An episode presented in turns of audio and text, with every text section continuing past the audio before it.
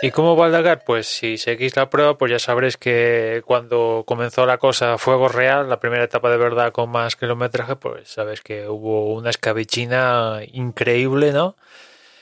Una cantidad de pilotos en todas las categorías que dieron tumbos para todas partes.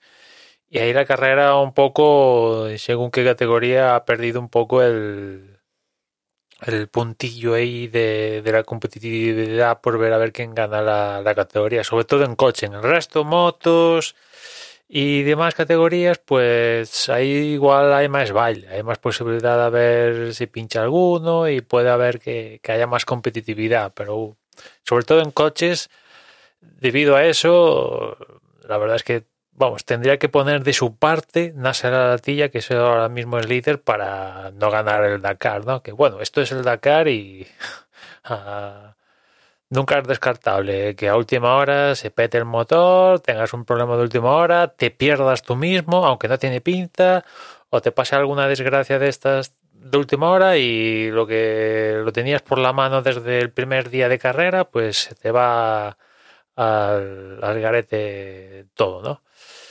Y después también imagino que ya sabéis que, ha llegado la primera victoria de, de, Audi en el Dakar de manos de, de Carlos Sainz. Y bueno, yo la verdad es que en ningún momento se me pasó por la cabeza que, que Audi no iba a tener la, la, velocidad para estar ahí con Toyota o, o, el que tocara, ¿no? A la hora de, de ser los más rápidos en la categoría de, de coches, ¿no? Mis dudas era a ver si por toda la tecnología que implementa este, este Audi, pues igual algún problema de fiabilidad, pues les impedía ah, luchar por la victoria global de, del rally, ¿no? Pero no se me pasaba por la cabeza que en cuanto a velocidad, pues iban a estar ahí, ¿no? Y se ve que después de lo que pasó el primer día, donde Peter Anslar reventó el, el eje trasero eh, y Carlos Sainz y Ekstrom se perdieron mmm, a otro país, se fueron casi, pues en Audi se ve que igual dijeron, ostras, que, que igual, vale, no ganamos el Dakar, pero igual mmm, acaba esto, esta historia y, y, y, nosotros nos vamos de vacío, ¿no? Que, a ver, eh, puedes perder el Dakar y sobre todo el primer año yo creo que no tienen que ni justificar ni, ni nada, pues no lo han conseguido y pueden, o sea, no, no tienen ni que poner excusa de, de, nada, ¿no? Audi. Pero algún resultado hay que conseguir, que, que, que es Audi, que tú ves todo lo que han invertido, los camiones que llevan al Dakar, la asistencia que tienen y ahí hay pasta, ¿no? Y, y claro, no conseguir resultados con toda la inversión, dices, ostras, eh, aquí falla algo, ¿no? Y bueno, los resultados llegarán, primera victoria de Carlos, que encima los otros como Peter Ansel y Ekstrom, pues evidentemente Peter Ansel después de arrancar eso, pues ya está totalmente fuera, ¿no?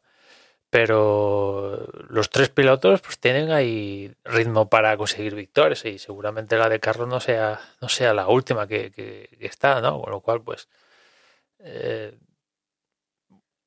la velocidad está ahí, que, importante y, y, bueno, los resultados también. No, no llegará a la victoria global, pero bueno, imagino que Audi no, no vino, no hizo el cambio para el Dakar para hacer todo este pifostio en cuestión de un año, intentar ganar a las primeras de cambio y salirse de todo esto también a las primeras de cambio. Imagino que no sé cuánto, el otro día os he hablado de que igual en 2026 y tal, bueno, pues en torno a eso, ¿eh? cinco o seis años, si todo va bien, si todo va bien, eso es lo que le auguro al programa de, Audi en, en, el Dakar. Más allá de eso, me sorprendería básicamente, ¿no?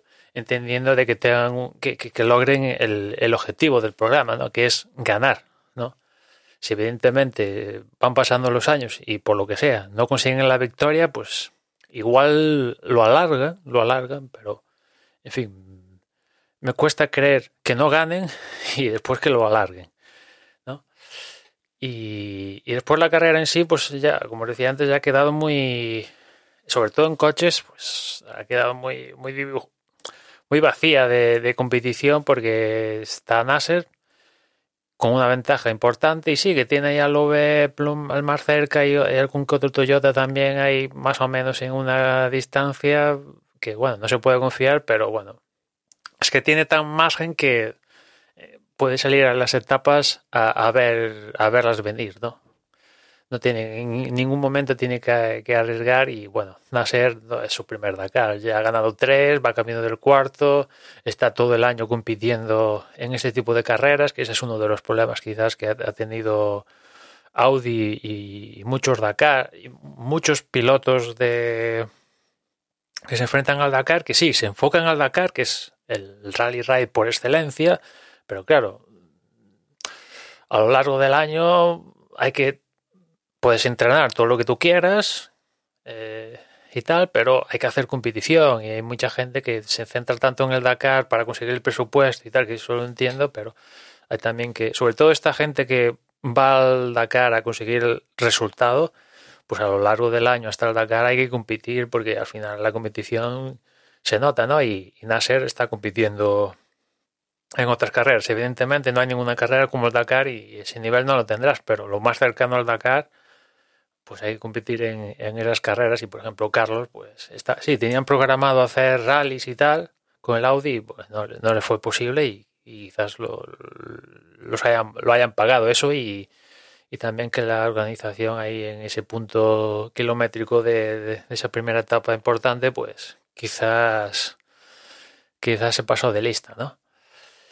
En fin, veremos cómo sigue avanzando y, a ver si salta la sorpresa y, pincha Nasser o, o, no, pero en principio es que tiene margen hasta para pinchar, salvo que, bueno, si de repente revienta el coche, pues no, pero, o sea, si tiene, o sea, podría jugar incluso con tener margen para tener problemas que, algún momento de, a lo largo del rally ya va a tener. De hecho, de hecho, mira, tú ya tuvo algún, ya ha tenido, ya ha eludido una descalificación, porque creo que fue en la segunda etapa real.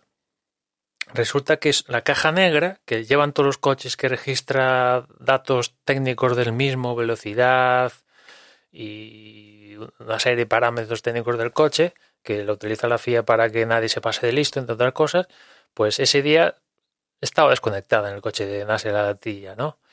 Y evidentemente lo descubrieron y eso, eso en el reglamento está puesto que es descalificación. Y los comisarios, que por cierto, el Dakar ahora coge, corre bajo, bajo FIA, ¿no? Los que al final sentencian son comisarios FIA. ¿no? Ahora el Dakar forma parte del Mundial Rally Ride de, la FIA, ¿no? Y son los comisarios de la FIA los que toman la última palabra, cuando antes eran el, el, ASO, que, bueno, la verdad que no sé, no sé qué es mejor o peor, si como lo decía ASO o ahora que la FIA metido lleno, pero lo cierto es que al final los comisarios dijeron que, bueno, como en la etapa anterior lo llevabas conectado y, me estás diciendo de que evidentemente lo vas a corregir y que te vas a acepcionar de que esto no vuelva a pasar, pues se lo perdonaron.